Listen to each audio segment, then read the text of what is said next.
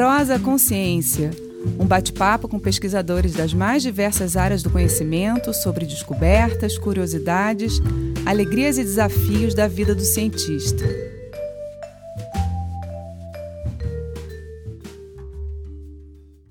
Olá, bem-vindos à nossa Prosa Consciência. Eu sou Mariana Guinter e nosso convidado de hoje é o Fábio Scarano. O Fábio é engenheiro florestal, tem graduação em Engenharia Florestal pela Universidade de Brasília, doutorado em Ecologia pela Universidade de St. Andrews, na Escócia, e atualmente é professor do Departamento de Ecologia da Universidade Federal do Rio de Janeiro. Bem-vindo, Fábio! Oi, Mariana, que prazer estar aqui contigo e com os teus ouvintes. Fábio, você é engenheiro florestal, e começou na pesquisa científica estudando as plantas, desde o início trabalhando ecologia, fisiologia, desde a sua graduação. Conta pra gente como é que surgiu essa sua paixão pelas plantas. Você sempre se viu cientista? Mariana, nunca. Acho foi meio, tem, tem, um fator de nascimento, eu acho, que eu, eu nasci e cresci até a adolescência aqui onde eu moro hoje, inclusive no, no, no, bairro do Jardim Botânico, né? Então passei minha infância brincando no Jardim Botânico, brincando aqui na Floresta da Tijuca, então, então a presença a, das plantas começou desde muito cedo na minha vida, mas ali com 11 anos de idade, mais ou menos 12 anos, a minha família se mudou para Brasília. Ah, meu pai trabalhava nos Correios e foram transferidos para lá e aí eu tinha impressão ali de criança, né, chegando ali no cerrado, aquela imensidão do cerrado aberta e Brasília tão plana, sem as montanhas que me cercaram aqui. Totalmente diferente, né? Completamente diferente. Eu me lembro que na época que eu fui fazer vestibular, eu gostava mesmo era de, de história, de filosofia e aquela coisa assim na família, meu pai, meu filho, mas como é que você vai estudar essas coisas? Você vai ser o quê? E aquela coisa assim, família simples, ele queria um engenheiro na família. Eu olhei a lista de cursos, eu falei, ah, quer saber de uma coisa? Vou fazer engenharia florestal. Meu pai vai ficar feliz com engenharia e, e com florestal eu vou voltar para perto da mata. Qual das engenharias que eu posso escolher? Exatamente. Eu falei, bom, engenharia florestal, eu ou vou para o Rio de Janeiro ou vou para a Amazônia, né? Vai ser melhor do que ficar nesse cerrado aqui, que era a minha visão da época. Era garoto, tinha 16 anos na época do vestibular, né? Claro. Então foi meio assim, completamente. Então não foi nada planejado. Então não me imaginava nem cientista, quanto menos professor. Que maravilha! E você sempre, desde que você entrou, que você está no mundo das plantas, né? Como você falou, começou na Mata Atlântica, né, do Jardim Botânico, foi pro Cerrado, voltou pro Rio de Janeiro. E eu fico pensando, para trabalhar com planta, você tem que gostar de mato, né? É Qualquer que seja o mato, você tem que gostar de ir pro campo, né? É. Isso eu sempre gostei, isso desde garoto eu sempre gostei. Meu pai, meu avô, eles andavam, levavam a gente para mata e, e para o próprio Jardim Botânico. Então foi muito interessante ter ido morar em Brasília nessa época, porque a UNB era um curso de engenharia florestal. Eu entrei em 81, para você ter ideia, né? tem muito tempo atrás. Quando eu ingressei em 81, engenharia florestal no Brasil tinha cinco anos como curso. Os primeiros cursos tinham sido criados em 76. Era uma coisa nova né, aqui no país. E a engenharia florestal originalmente era muito voltada para a floresta produtiva, né, para plantio de eucalipto, de pinheiro.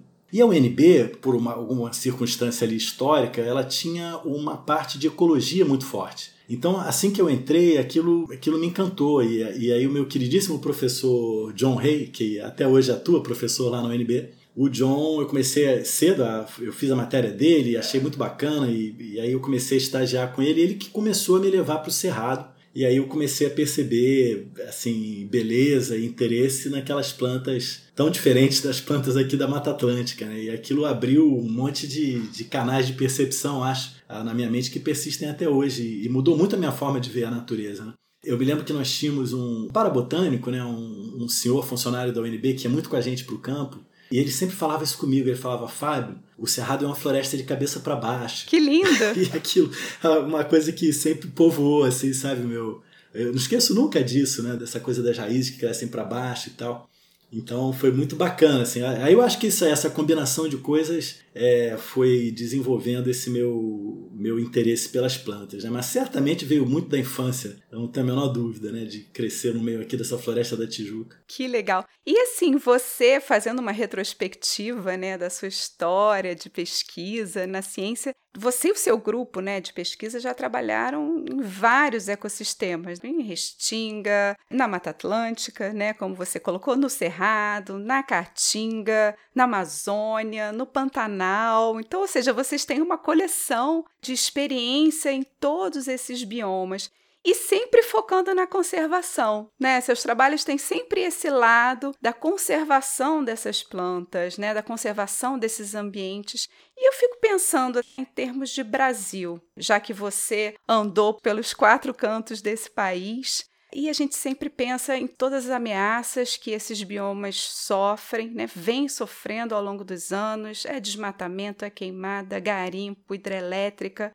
Pela sua experiência, como é que você vê isso? Existem biomas que são mais ameaçados do que outros? É, a gente deve pensar em prioridades de conservação ou, na realidade, é preciso atuar em conjunto, a gente precisa pensar em proteger tudo ao mesmo tempo. Como é que você tem visto isso ao longo dessa sua carreira na conservação? Sim, Mariana, essa, é uma pergunta difícil, uma pergunta interessante, que eu acho que a gente tem esses, esses biomas brasileiros, eles são diferentes entre eles na sua história, eu acho. Eu acho que esse fator histórico é um fator muito importante que às vezes a gente esquece. Se a gente pegar, por exemplo, a Caatinga, o Pantanal e o Pampa, esses são sistemas que convivem com o ser humano, com, com, o ser humano intervindo neles, há pelo menos 300 anos, com gado e com, enfim, com práticas de uso de baixa intensidade e que em vários desses casos já vem sendo demonstrado que contribui para a diversidade biológica. É assim no Pampa, é assim no Pantanal, é assim na Caatinga também. E isso é o que os cientistas europeus chamam lá na Europa de paisagem cultural, que são paisagens que eu acho que já estão há muito tempo, você já tem essa mistura do natural com o cultural, é muito antiga. Uhum. E ela, de uma certa maneira, contribui para o estado daquela diversidade biológica. Então, eu, eu, eu tenho para mim que esse, conservação nesse tipo de sistema não pode ser você botar uma cerca e separar as pessoas. Aliás, de um modo geral, tem que te dizer. Essa ideia de paisagem intocada não. Eu acho que não procede.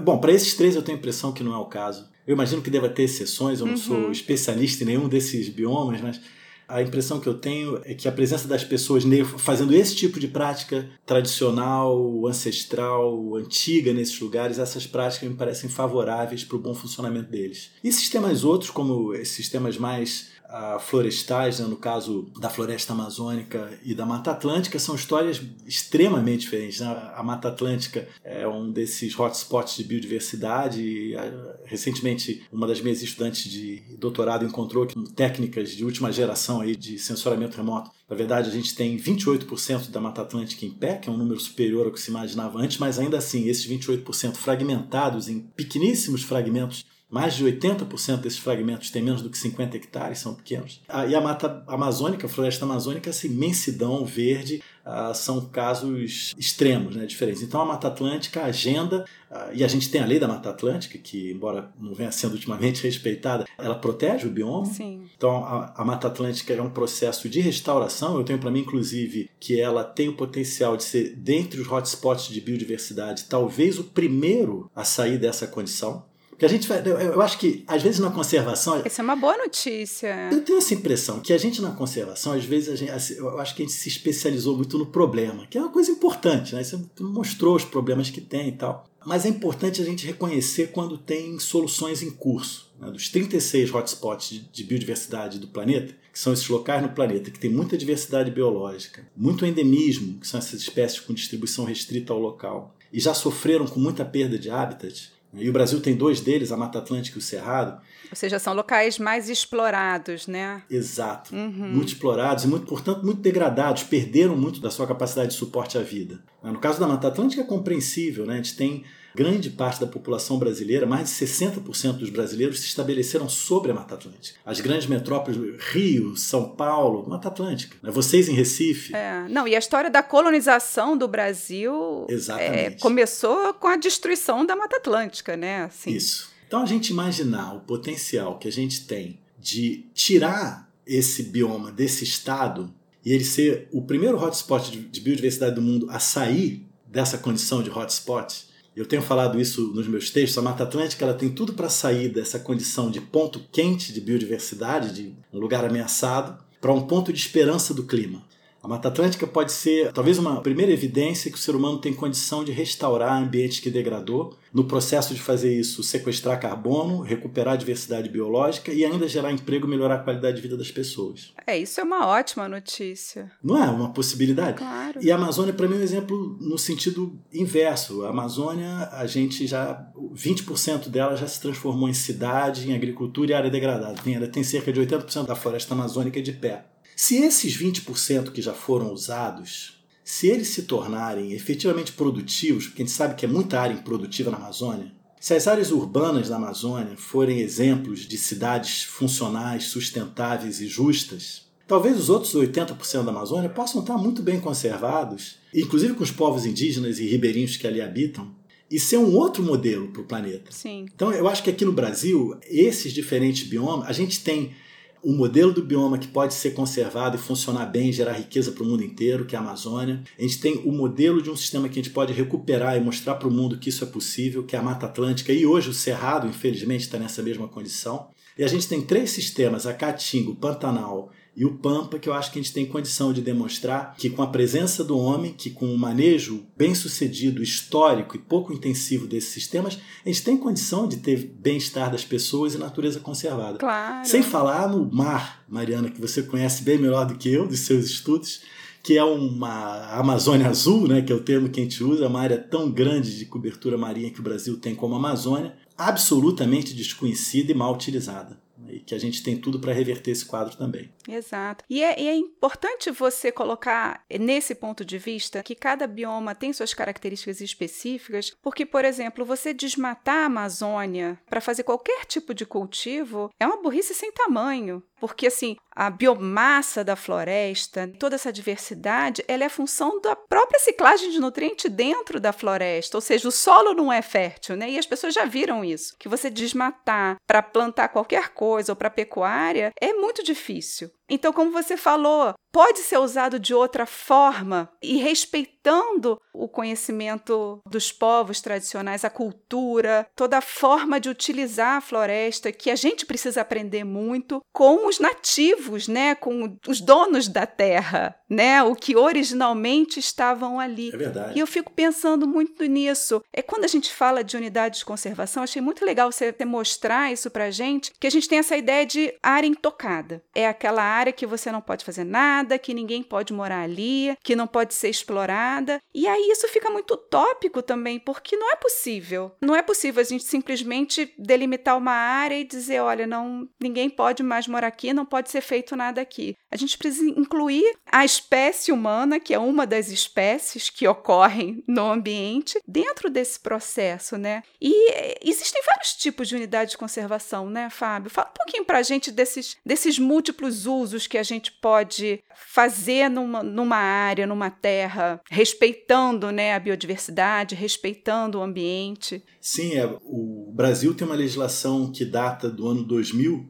chamada Sistema Nacional de Unidade de Conservação, que prevê um conjunto grande de diferentes tipos de unidades de conservação, mas que, via de regra, são divididas em dois grandes tipos. A gente tem as áreas de proteção integral, que são essas que, em parte ou integralmente, excluem a presença humana, e tem unidades de conservação de uso sustentável, que são áreas como reservas extrativistas e outros tipos que têm a presença uh, humana dentro. Então, de um modo geral, você pode dividir essas áreas protegidas do sistema de unidade de conservação em áreas com gente dentro e áreas sem gente dentro, ou com pouca gente dentro. Mas, além disso, me parece que é extremamente importante no caso brasileiro o fato da gente ter terras indígenas que não tem o mesmo objetivo das unidades de conservação, mas pelas práticas de baixa intensidade dos povos indígenas e pela tradição de integração deles à natureza, essas áreas têm um valor grande para a conservação. Claro. E o Brasil tem esse pedaço de legislação que se foi muito polêmico durante os anos, chamado Código Florestal, que veio a ser revisitado no ano de 2012 e deu luz à Lei de Proteção à Vegetação Nativa, que alguns chamam de Novo Código Florestal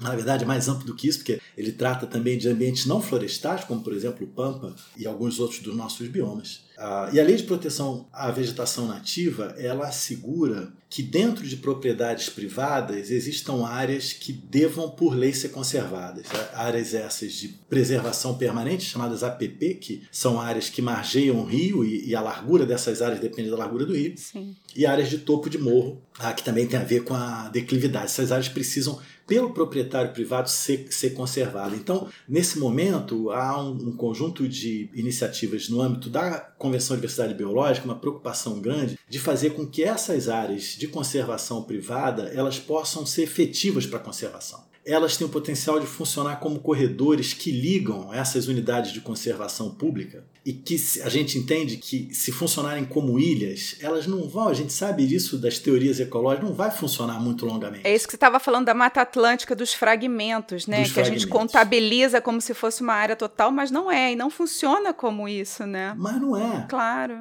Não funciona como tal. A gente precisa criar essas conexões e esses esses corredores. E o Brasil tem esse gigantesco potencial, porque em área de conservação privada, o que está em APP, reserva legal, área de preservação permanente, reserva legal, em propriedades rurais, Brasil afora, é pelo menos duas vezes mais do que a gente hoje já protege em termos de unidade de conservação pública, seja de área de uso integral ou, ah, ou de uso sustentável. Que incrível! Então, se a lei de proteção à vegetação nativa vier a ser cumprida, a gente vai ter um sistema de unidade de conservação ligando proteção privada, terra indígena e as unidades de conservação que a gente, como a gente conhece, os parques nacionais da biológica, a gente vai ter um sistema fabuloso. Um outro exemplo para o mundo espero que a gente possa chegar lá. A gente sabe que no atual momento político não é isso que vem acontecendo, é justamente o oposto disso tudo. Sim. Mas esses políticos, eles vêm e vão. Com sorte, alguns deles vão embora muito rapidamente e em breve a gente tem uma situação mais favorável a essa conservação da natureza no país. Agora, como você destacou muito bem, Mariana, se você me permite destacar isso que você falou, que é importantíssimo, que a gente precisa pensar a conservação e talvez a gente precise pensar a diversidade biológica integrando o ser humano a ela. Eu acho que por vezes a gente faz pouco isso. Sim. Então hoje me agrada muito o conceito de diversidade biocultural. É a diversidade que integra a diversidade biológica com a diversidade cultural. E isso me parece muito relevante aqui para o Brasil, se a gente imaginar, por exemplo, vou te dar um dado assim aqui para os nossos ouvintes, que eu acho que é um dado muito importante, para mim diz muito. O mundo tem, a gente falou há pouco, né? 36 pontos quentes de diversidade biológica. 36 lugares que tem muita diversidade biológica que são muito ameaçados. E o mundo tem 14 outros lugares, como a Amazônia, que tem extensas vegetações e ainda em bom estado de conservação. Se você juntar esses 50 lugares, os 36 mais 14, uhum. dá uma cobertura muito pequena da superfície terrestre. Pois nesses 50, esses 50 lugares com alta diversidade biológica, eles abrigam 70% dos idiomas falados no mundo. A Amazônia é um desses lugares, só, só na Amazônia brasileira a gente tem mais de 270 idiomas falados. Tem mais língua na Amazônia brasileira do que tem na ONU. E quando a gente fala de língua, a gente está pensando em povos, etnias, né? histórias. Exato. A diversidade linguística é diretamente relacionada à diversidade cultural e é incrível perceber que essa diversidade cultural é diretamente ligada à diversidade natural. Então, de uma certa maneira, a impressão que eu tenho é que a gente é a expressão da natureza que nos cerca, Sim. através do nosso idioma e da nossa cultura. Então não dá para você preservar só um ou só outro. Ou você preserva tudo junto, porque a gente é indissociável, a gente é fruto, a gente é filho e filha dessa natureza maravilhosa aqui que cerca a gente, ou a gente vai estar tá despedaçado. Exato. Então, como que a gente protege essa ligação entre o ser humano e a natureza é o que hoje mais me preocupa do que propriamente conservar um ou outro. É a percepção de que o ser humano ele é parte da natureza. A gente se separou da natureza durante a modernidade, durante os últimos 400 anos especialmente, porque a gente achou que a gente era bom demais e que a gente ia controlar tudo, que a gente ia gerar dinheiro que a gente ia ficar rico por causa disso. A gente seriamente errou. Hoje a mudança climática e tudo que ocorre no planeta, a Covid inclusive, demonstra pra gente que a gente precisa reintegrar a natureza. A gente precisa voltar à nossa casa. Exato, a gente está sofrendo as consequências dos nossos atos de 70 anos, né? Ou mais, né? 100, 200 anos, enfim. Exatamente. É crítico, né? crítico. E, e, eu acho que é isso, Mariana. A gente olha e volta, assim, às vezes a sensação que eu tenho é que a gente é igual criança perdida na rua. Uhum. Se perdeu do pai, da mãe, fala: Meu Deus, como é que eu volto para casa? E, e, a pergunta para mim é um pouco essa: como é que a gente volta para a natureza? Como é que a gente vira parte da natureza de novo?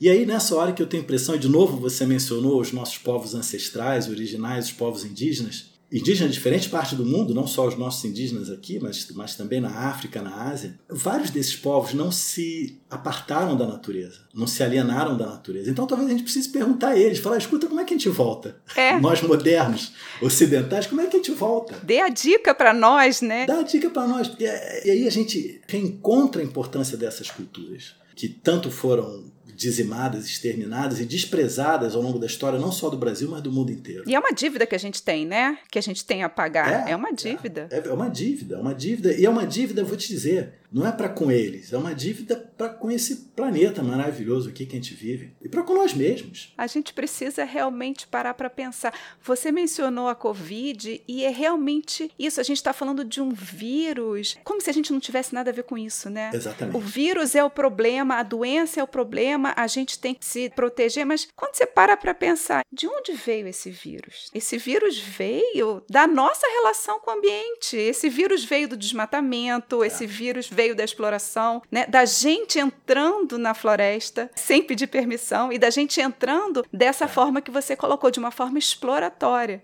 Então, assim, não é, é que verdade. o homem, o ser humano, ele tem essa ação nociva, porque a gente vê como na sua experiência, né, de trabalhar com os povos tradicionais, de como essa relação ela é harmônica, uhum. como acontece com as várias espécies, inclusive os vírus, né, que convivem em harmonia com outros animais e plantas e funcionam, né, desde que a Terra surgiu. Mas o que, que a gente fez para corromper isso, essa relação harmônica? Né? E isso tem mostrado isso para a gente. Olha, essa pandemia está aí mostrando que a gente precisa fazer alguma coisa, né? Quer dizer, já precisava há muito tempo, né? Agora cada dia é mais urgente, né? É, não, e esse senso de urgência que eu acho que é um, é um senso que a gente precisa ter sem pânico e sem desespero ainda, porque ao que a ciência mostra, a gente tem aí cerca de 10 anos, entre agora e 2030, para mudar drasticamente o nosso padrão de emissão de gases estufa, o nosso padrão de desmatamento e de perda de espécies, para que a gente possa chegar em 2050 com o planeta ainda não estando 2 graus acima em temperatura média em relação à era pré-industrial. Sabendo que a gente já está 1,1 grau acima, a gente espera não aumentar 0,9 até 2050. E é um prazo relativamente curto né, para a gente fazer uma mudança tão profunda, porque isso toca os nossos hábitos de consumo. É, é uma meta otimista, Tem né? Tem que ser, é, toca os nossos hábitos de consumo, toca uh, os nossos hábitos de produção, são coisas que, que a gente, como espécie, a gente vem fazendo há pelo menos 300 anos. Então você é uma coisa difícil de se mudar uh, rapidamente. É uma, é uma ruptura, na verdade, que a gente precisa. Claro, mas eu, eu acho que você coloca a coisa de uma forma, você mostra pra gente é que existe saída. Então eu acho que a gente agir com essa atitude otimista, eu acho que é mais é mais proativo, porque se a gente ficar no ah, não tem jeito, né? E eu acho que a gente tende a se acomodar com não tem jeito. E quando a gente vê que é possível, como você colocou, é possível restaurar a floresta. É possível a gente trabalhar esse tempo perdido, é possível a gente correr atrás é. né, desse prejuízo. Eu acho que esse otimismo faz a gente se mexer e a gente querer, como você falou, mudar nossos hábitos, repensar nossos hábitos quando a gente vê uma luz no fim do túnel. É, é verdade. Né? Se a gente achar que, olha, tudo que eu vou fazer eu vou acabar morrendo na praia, então você se acomoda. E quando você vê uma esperança, eu acho que você se imbui de energia de correr atrás. Não sei, eu tenho essa sensação nesse seu discurso. Não, eu, eu, eu concordo contigo e eu vou até citar aqui um, um grande brasileiro, Ariano Suassuna, que ele dizia o seguinte, que o... como é que ele falava? O pessimista é derrotado, o otimista é um tolo. Não me chame de otimista, eu sou um realista confiante, um realista entusiasmado, uma coisa assim, eu acho que é um pouco. Realista esperançoso, é. É, esperançoso, é isso, é isso aí, realista esperançoso. É um pouco esse, é, esse espírito que eu acho que a gente precisa ter, porque de fato é possível. Esse caminho do meio, né, Fábio? Essa, é. essa via do meio, ou seja, não, é não ficar totalmente achando que está tudo bom, mas não que também que está tudo perdido. É isso, Mariana. Eu, eu acho que tem muito a ver com entender que começa com a gente. E, isso é onde eu acho que é o mais difícil. E, e falo da minha própria dificuldade pessoal aqui.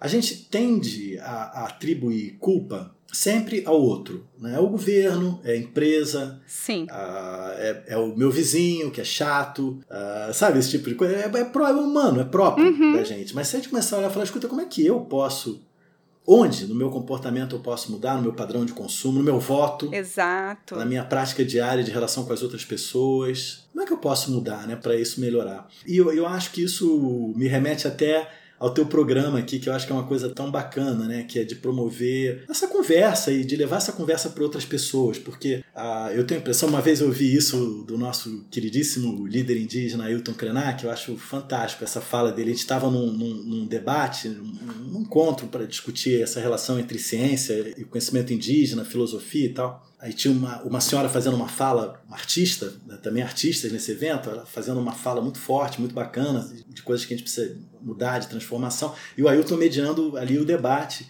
E aí uma pessoa da plateia levantou e falou: pô, esse debate tá muito bom e tal. E eu concordo, tem que ir pra rua. Vamos pra rua, vamos pra rua e vamos discutir, vamos levar isso para as pessoas. Aí o Ailton virou e falou: acho que na hora da gente ir pra rua a gente não combinou nada ainda.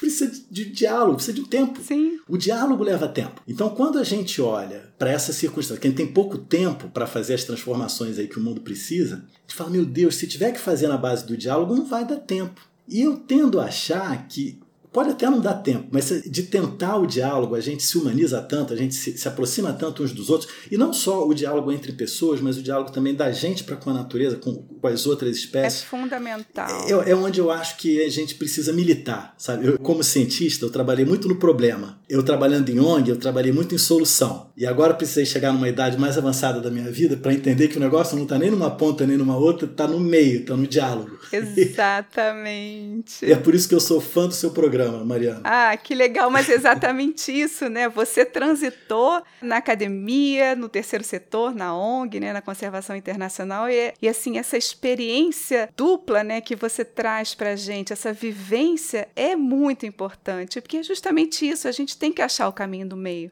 E você estava falando né, das mudanças climáticas, o que você também vem estudando, de emissão de carbono. Você também trabalhou por alguns anos no IPCC, né, que é o painel intergovernamental de mudanças climáticas. E eu fico pensando nisso. A gente vive tempos muito difíceis para a ciência. Né? Você está falando do diálogo. A gente tem visto muito negacionismo, pessoas que não acreditam nas mudanças climáticas, por exemplo. Né? Você estava falando da meta que a gente tem assim, em tão pouco tempo, transformar tanto. E a gente também precisa falar para as pessoas que acham que isso não está acontecendo. E aí, não só nas mudanças climáticas, a gente tem um problema que a gente tem vivido agora da eficácia das vacinas, as pessoas questionando as vacinas, questionando até o formato da Terra. Né? Então a gente está numa situação que a gente precisa, como você falou, falar com as pessoas, né? E a gente precisa trazer esse diálogo. A gente precisa chamar todo mundo para essa conversa. Essa sua experiência que você teve, né, trabalhando no IPCC você, como é que você acha que nós, e aí nós eu digo cientistas, poder público, sociedade civil, nós como um todo, podemos atuar frente a essas mudanças climáticas? Porque eu acho que às vezes a gente, enquanto sociedade, meio que deixa na mão, como você falou, deixa na mão dos cientistas, deixa na mão dos governantes. O que, que nós podemos fazer, tanto frente às mudanças climáticas, quanto frente a esse negacionismo da ciência como um todo, na sua experiência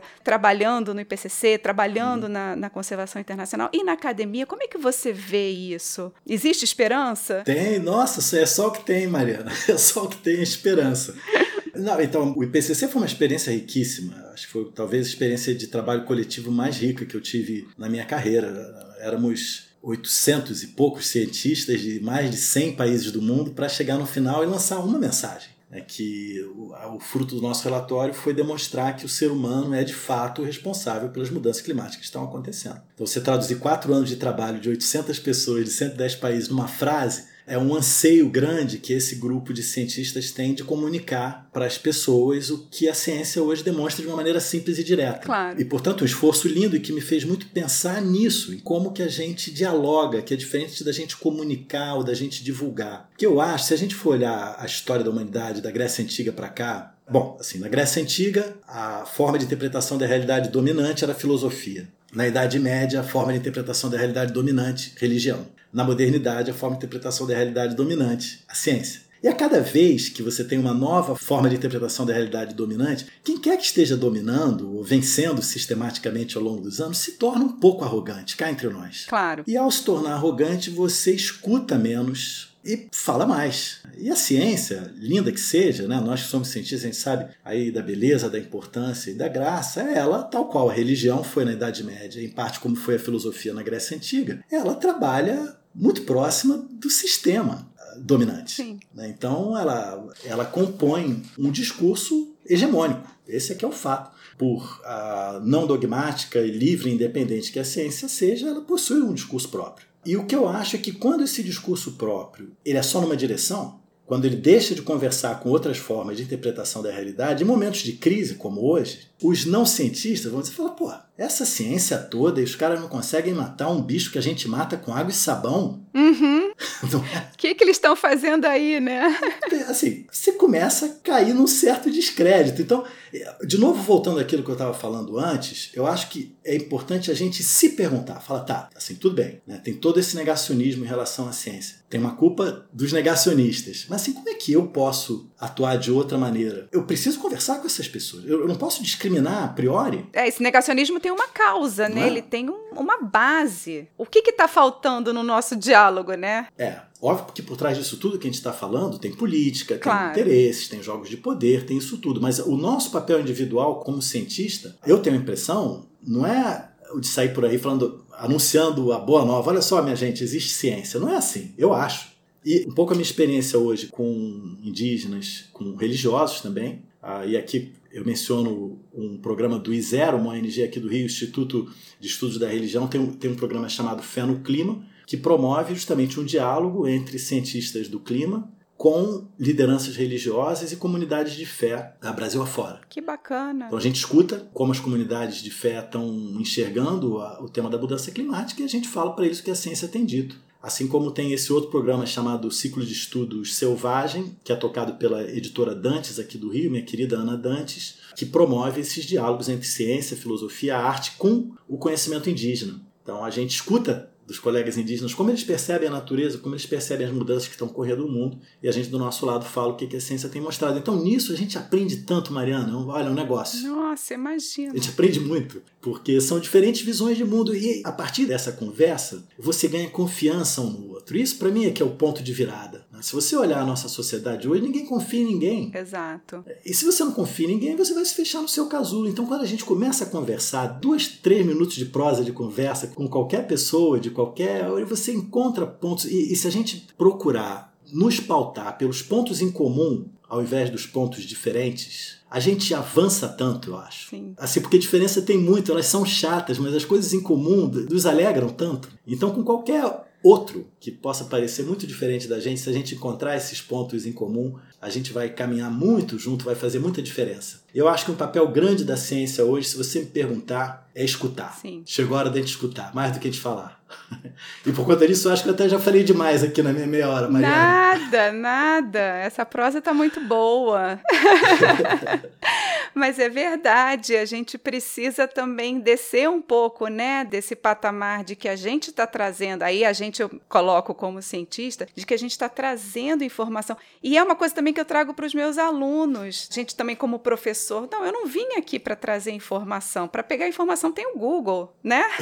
A gente está aqui para discutir, a gente está aqui para trocar ideia, a gente está aqui para gerar conhecimento. É então, assim, quando nós, educadores e cientistas artistas descermos desse salto e conversar como você tem feito lindamente, né? E conversar e dialogar e trocar ideia e que a gente aprende muito mais do que a gente ensina, a verdade é essa, né? Como inclusive já dizia Paulo Freire, a gente não está falando nenhuma novidade aqui, a gente vai começar a ver saídas, né? E, e ver essa, essa luz no fim do túnel que você trouxe tão maravilhosamente para gente. Fábio, eu agradeço muito a sua presença aqui. Estou super honrada com a sua participação nessa nossa prosa, que foi maravilhosa. Desejo infinito sucesso para você, para o seu grupo, que você continue trabalhando, que você continue inspirando tanta gente e que a gente consiga, sim, ser mais otimista, que a gente consiga trabalhar para o bem comum.